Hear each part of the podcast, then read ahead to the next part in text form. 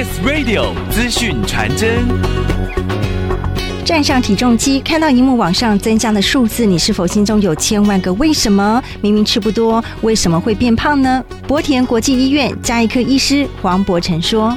我其实我们门诊常常有人的主诉是说，哎，医师，我是不是有可能是内分泌失调，或者身体哪里出了问题？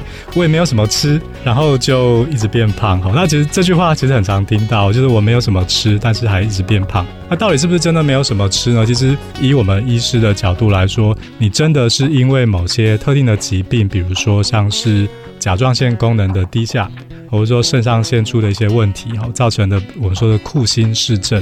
其实这种都很少很少，哦，大部分人就是以肥胖、以瘦不下来当主诉的人来我们门诊，大部分都不是这样的问题。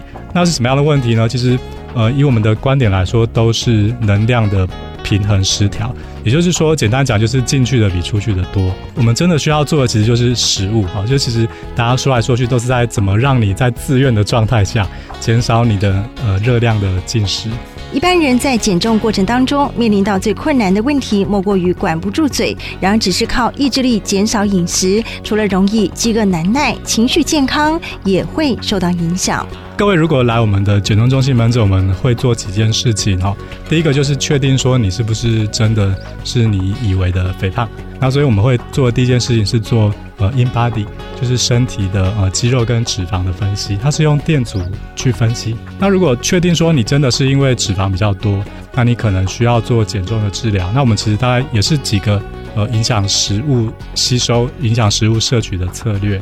第一个是说让你的食欲。哦，尤其是对食物的渴望降低，呃，这类的药它其实原本其实也不是拿来当做减重，它蛮有趣的，把你的瘾头降下来。那另外有一类我们现在很主流药物是肠泌素，肠泌素它是一种我们吃食物之后，它身体自然释放出来的一种讯号。它这个讯号有两个作用，第一个是会让我们的大脑觉得说，诶，我现在已经吃饱了。我不需要再吃这些食物了，所以就达到抑制食欲的效果。那另外就是说，在我们的肠胃，它会让肠胃得到一个讯号，说：诶，我现在肚子里面有东西哦，那我现在的食物就先留着，留在胃里消化一下，先不要往小肠排空，免得它消化不完全。所以它会让食物在胃里面停留久一点。那第三个就是说，我们以前还有一个药，它是呃限制脂肪的分解。他就说，把你吃下去的东西，让它的油不要被分解、消化、吸收，它就等于是呃吃下去，然后又排出来。其实减重门诊哈，其实我们除了药物的呃调整之外，其实还有一个很重要的主轴，就是针对你的饮食的内容、跟你的饮食的分量、跟你的进食去做调整。那这部分我们其实是有营养师一起合作的。那营养师其实在减重门诊很重要，因为他会看说我们每天早午晚吃了什么东西。里面的东西里面到底有哪些可能是，比如说是地雷，所以营养师的价值就是说他会了解我们每天吃的东西是什么，然后帮你挑出可能需要做调整的部分，这部分非常重要。